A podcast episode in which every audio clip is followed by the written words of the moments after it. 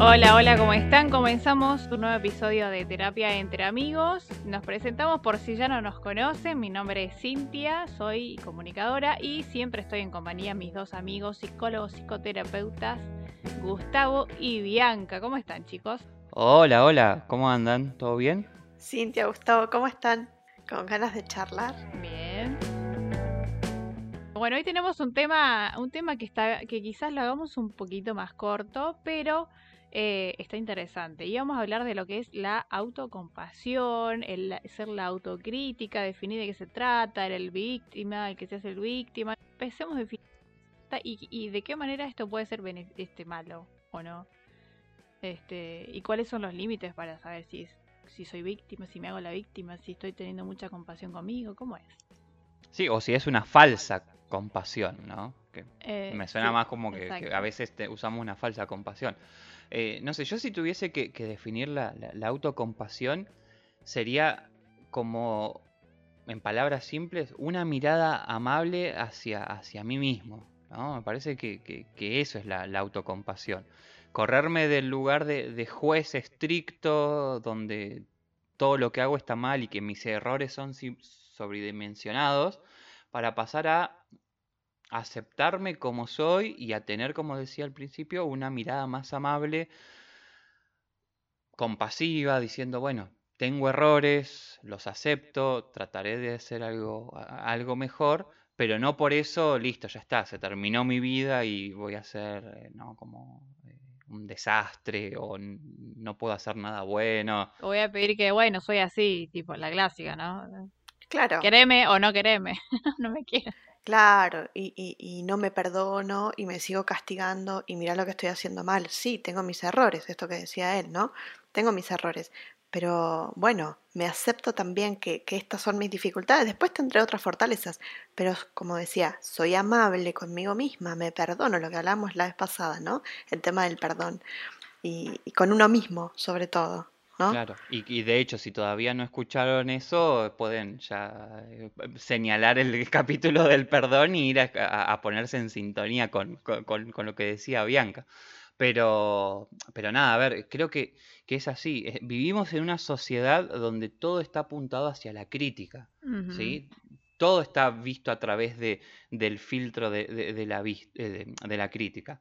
De hecho, las redes sociales, todo, vieron que, ¿por qué se usan filtros? ¿Por qué se usa esto? ¿Por qué? Para corregir las imperfecciones, para, por más que sean, estamos hablando de la imagen, pero es uno de los aspectos, ¿no? Que, siempre, no, tenemos que mostrarnos perfectos. Y, y en ese caso, a mí me, pasa de, ver muchas personas que suben mensajes súper superadores, súper superadores, eh, mensajes positivos, mensajes sobre su cuerpo, la aceptación, y después en el consultorio estamos hablando de que "Me- no, mi vida, eh, mi cuerpo, no me lo acepto. yo, Claro, es totalmente lo opuesto, ¿no? Justamente. ¿Cómo, cómo, cómo, cómo hacemos para, para, para eh, amigarnos con la imagen esta súper perfecta y, y- y este dolor o esta, esta cuestión, ¿no? Pero eh, creo que es eso, estamos tan atravesados por la crítica que nos transformamos en nuestros propios jueces, ¿no? Y no nos, no nos perdonamos las cosas mal que nos podemos, que podemos hacer, porque todos tenemos eh, errores, y empezamos a construir un relato autocrítico que está basado en la insatisfacción, que está basado en, en el dolor perpetuo y que, como decía Cintia, nos puede llevar a empezar a construir un escudo de víctima, ¿no? Como que, mira, pobre de mí, todo lo que eh, me pasa en, en la vida, ¿no? Y tengan, ténganme, ténganme eh, eh, piedad porque eh, yo soy un po- una pobre persona. Que eso no es compasión, de hecho. ¿Qué sería eso? Y me parece, me suena más a, a- a victimización, ¿no? Como me pongo en ese lugar como un escudo, ¿viste? Para, no, no, no, a mí no me, no, ya está, mirá lo que me pasa, o sea, no, no, por favor, no, te- teneme compasión. Sea amable conmigo. Claro, ahí hay como que...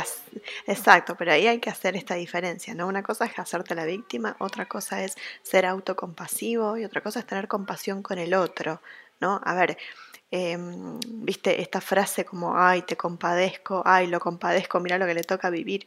Está bien, pero, pero decirlo y hacerlo sinceramente, ¿no? Me pongo en tu lugar, tiene que ver mucho con la empatía, entiendo lo que te pasa y cómo te puedo ayudar. ¿Qué puedo hacer para ayudarte? ¿No? Así como uno lo hace, yo le pregunto a los pacientes, bueno, pero vos, ¿qué le dirías a una amiga? ¿Qué, cómo, ¿Cómo harías para ayudarlo? Eso mismo también decítelo a vos. Decí, decite a vos misma, hablate. Tené un poquito de esto de amabilidad y de amor Está bien, sí, amor propio, pero tener un poco de paciencia cuando hay algo que no te sale o no lo sabes hacer o hay algo con lo que no podés, ¿no? De eso también se trata. Sí, y, y sabes que creo que, a ver, mucho de esto, mucho de esto, de estos discursos se construyen en nuestra infancia, ¿sí? Porque Em, sea eh, eh, papá, mamá, los tíos, el hermano, eh, ¿no? Empiezan a decirnos, ¿ves? La historia familiar en claro, general. la historia familiar o las personas que construyen nuestro guion personal, ¿no? empiezan con esto, vos no servís para nada, vos no sabés hacer nada, viste, al final sos el inútil. En esto sos malo. En esto sos malo, al final, uh, no espero nada de vos, ¿no? Y fíjense que esos discursos que existen un montón, en un montón de personas, en un montón de familias, después se terminan transformando en una, en una experiencia personal que está atravesada por el negativismo, por la autocrítica, por la victimización, ¿no? Y eso nos, es lo que nos termina eh, enfermando. De hecho... Porque me lo termino creyendo, porque tanto lo escucho que después pienso y creo que es verdad. Claro, a ver, por algo, por algo lo dicen, ¿no? Eh, terminamos cayendo en eso, por algo lo dicen. Tal cual. De hecho, eh, estábamos hablando hace un ratito de que, el, eh, de que la autocrítica o el, estilo de personalidad más relacionado a la autocrítica tiene una correlación alta con los casos de depresión mayor. ¿sí? Y, bueno, ¿y por qué esto?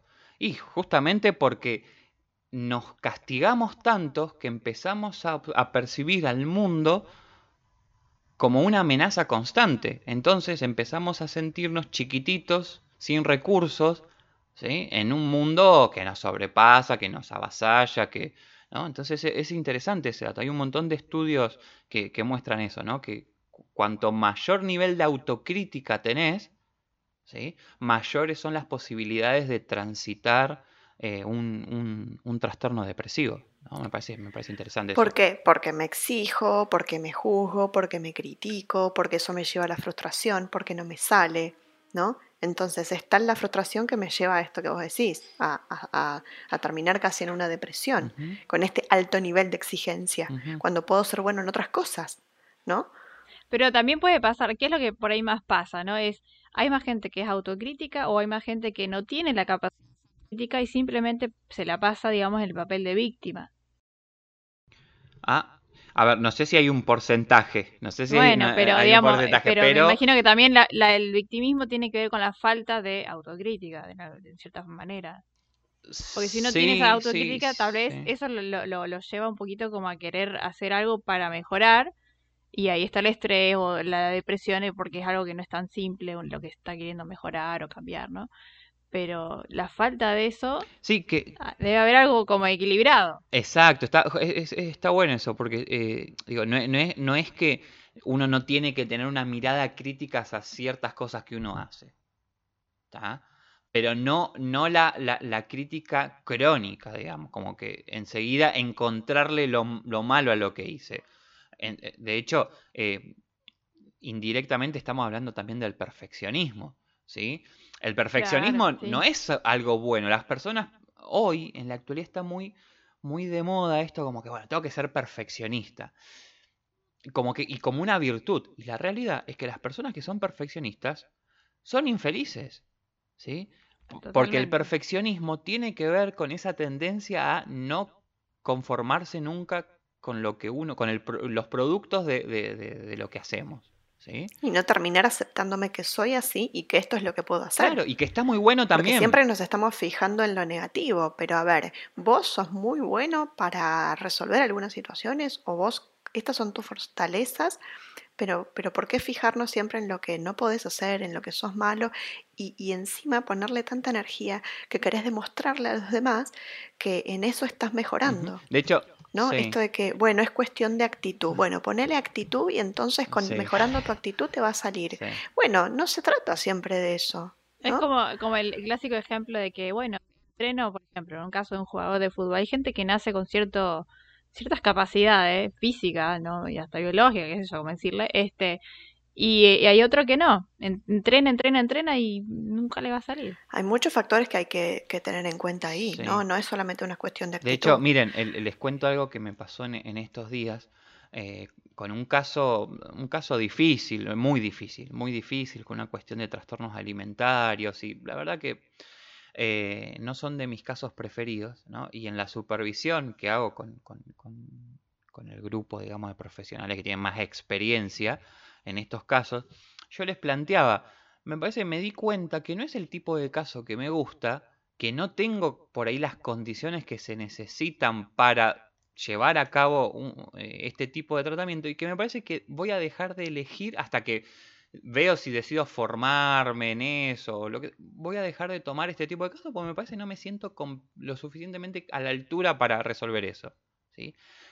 Que en otro momento no hubiese podido hacer esa construcción, ¿sí? En otro momento yo puedo, sí, voy, ¿no? Y hasta que uno aprende que, che, no podés hacer todo. Y está bien eso también, porque no hay nadie que pueda resolver todas las situaciones, ¿no? En eso que decías, Bianca, ¿no? Eh, no, Bueno, eso tiene que ver con, con una autocrítica, con decir, mira, hasta acá, este es mi límite, yo en esto Sí. puedo y en esto no, doy un paso al Sí, costado. pero más, más, más que autocrítica, ¿sabes qué, qué- qué- qué diría yo? Una autovaloración, ¿no? Me parece como que, que va más por ahí. A ver, yo hago una autovaloración, veo cuáles son mis recursos, hasta hacia dónde puedo eh, encaminarlos.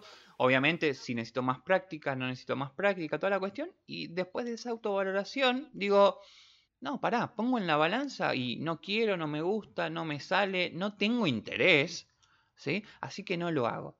Por ahí la autocrítica es, eh, eh, tiene mal- más este discurso de lo estás haciendo mal, viste que no podés, viste que al final. ¿no?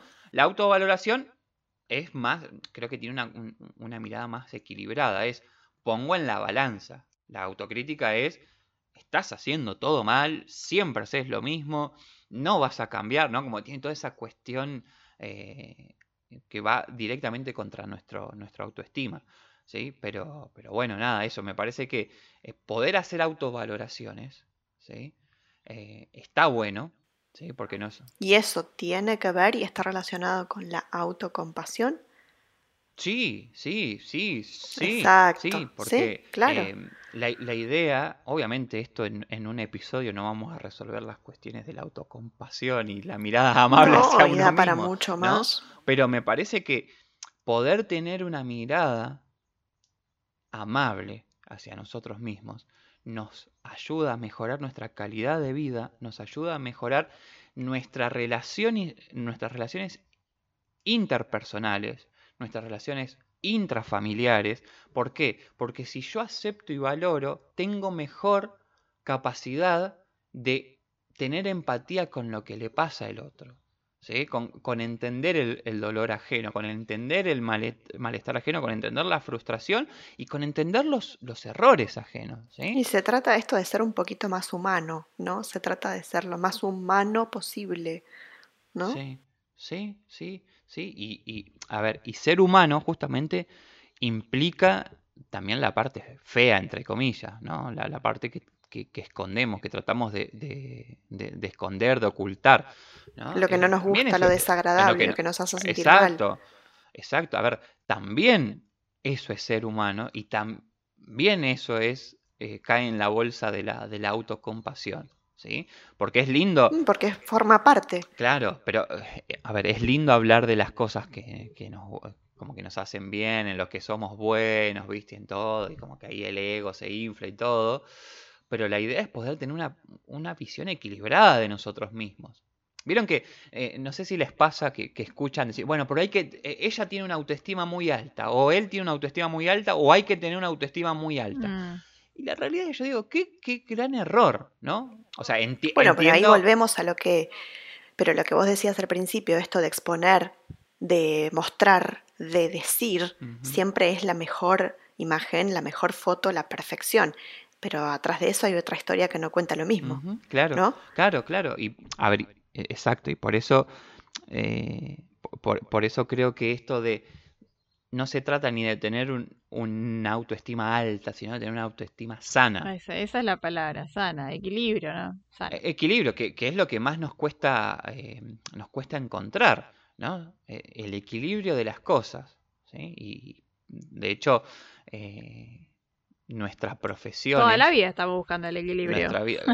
sí, sí. Todo el tiempo, todo el tiempo, toda la gama de colores, toda la gama de, de emociones, ¿no? Agradables, desagradables. Sí, Bianca, Bianca nos muestra ahí un, obviamente la gente no lo ve, pero hay, nosotros somos personas que eh, también teníamos que tener una, una, cuestión, grabar esto, ¿no? Y mostrarlo, porque hablamos de cosas que estamos mostrando en el... Nuestra videollamada. llamada, eh, Bianca tiene ahí un, cuadro con toda la gama de emociones que está buenísimo, ¿no? Para, eh, ya para la próxima, para un futuro hacemos un video. Sí, más la, adelante. La, vamos a subir al Instagram, podemos subirla al Instagram, ¿no? Y, mostrar la, gama de, emociones con la que trabaja eh, Bianca. Que está bueno eso, ¿no? También para, hablar en otro momento, esto de de que son muchas más las emociones de las que hablamos, ¿no? Como que hay un montón. Hay un montón, hay un montón. Vieron que, eh, por ahí, eh, Cintia, te habrá pasado en las entrevistas, o Bianca también en, el consultorio, de, ah, estoy angustiado, ¿viste? O estoy triste. Y por ahí empezás a explorar y la persona no está angustiada, ¿no? Por ahí la persona está frustrada, por ahí la persona está enojada, pero le sale ponerle el nombre de angustia de esa emoción. Y esa emoción, o lo que ella describe, lo que esta persona dice, está acorde a la situación que está viviendo. Poder identificar y poder ver qué me pasa a mí en este momento, cómo lo estoy viviendo. Me sincero conmigo misma, no me sigo castigando con esto. ¿no? Yo siempre uso esta imagen como cuando las personas empiezan con estos discursos así medio autocríticos, les digo, bueno, para, para, para. Vamos a dejar el, látigo este que tenés acá, que, que, acabas de agarrar y empezar a pegarte. Vamos a dejarlo de, lado, vamos a correrlo, ¿no? Muy, me, viene muy la edad media y, eh, ¿viste? En, los conventos castigándose por mi culpa, por mi culpa. No, no, vamos a correr un poquito. dictaminando y juzgando, y vamos a tratar de, de, darle una vuelta más, más flexible, más amable a esto. Y, es interesante, ¿no? Cuando nos corremos de ese discurso castigador, eh, vuelto hacia nosotros mismos, empezamos a decir, che, la verdad, me equivoqué, simplemente pasó esto porque me equivoqué. ¿no? Muchas personas dicen eso. La, verdad, fue un error. Hice esto, me equivoqué y no fue tan grave tampoco. ¿Sí? Ya pedí perdón, ya me disculpé. Aprendí, ya está aprendí, pedí perdón, me di cuenta que más humano que eso, ¿no? Que eso es lo que nos diferencia también. Claro, yo, sí, sí, sí, sí, tal cual, tal cual, tal cual. Em, es un largo laburo, es un largo trabajo el, poder amigarnos con, con, con nosotros. Sí, y, Es largo y es permanente porque esto es siempre, toda la vida y dependiendo de la situación. Sí, sí, sí, sí. Y a ver, eh, está la cuestión de nuestra crianza, nuestra experiencia de vida, de, cómo se fueron moldeando nuestros genes, ¿no? En función a, la experiencia, a los estresores. Es mucho más complejo. Los factores sociales. Tal cual. Hay un montón de factores que, tienen que ver con la mirada que nosotros tenemos sobre el mundo y sobre nosotros mismos. ¿sí? Y, y de hecho, si si a nosotros nos criaron con un discurso eh, atravesado por la inseguridad, de que el mundo es malo, de que cuídate todo el tiempo porque algo malo va a pasar, es probable que de adultos tengamos esa tendencia a el mundo es malo, eh, me van a pasar un montón de cosas, y de hecho te terminan pasando cosas, pero no porque necesariamente el mundo sea malo, sino porque por la ingenuidad, por la inseguridad que manejamos, por... o sea que es muy complejo, ¿no? Eh, eh, es muy complejo. Sí, es muy amplio. Es muy amplio. Sí, sí, sí, Bueno, es un tema que da para mucho más. En otro momento, capaz, bueno, vos, Cintia, nos va a decir, pero eh, quizás hacemos otro episodio también hablando de esto o un poquito del perdón. Ahí vamos a ver qué surge, ¿no? Sí, sí, sí. Bueno, como decíamos hace un rato, ¿no? De hecho, pueden ponerse en, a tono con, con los otros episodios, con el anterior y con los anteriores, ¿no? Que hablamos de depresión, ansiedad, la muerte. Creo que todo está eh, relacionado en este, en este punto. Así es. Bueno, entonces lo dejamos por acá, que se queden con las ganas, eh, lo que nos están escuchando, pero para que nos empiecen a contar, que nos den su, su, su feedback, qué les gusta que hablemos, y si quieren hablar un poquito más de, un tema de autocrítica, o, ya que está muy relacionado con la cuestión de autoestima, si quieren que hablemos más de eh, autoestima, no tocamos todavía, que es un tema súper amplio, pero quizás la gente quiere que lo hablemos, así que... Eh, claro. Es complejo, pero bueno, ahí está, que nos digan, que esperamos sus comentarios ahí, sobre todo en Instagram estamos. Así que cuando subimos algún post, lo que sea, nos pueden escribir ahí mismo. Y si no, un mensaje directo. Estamos como terapia entre amigos.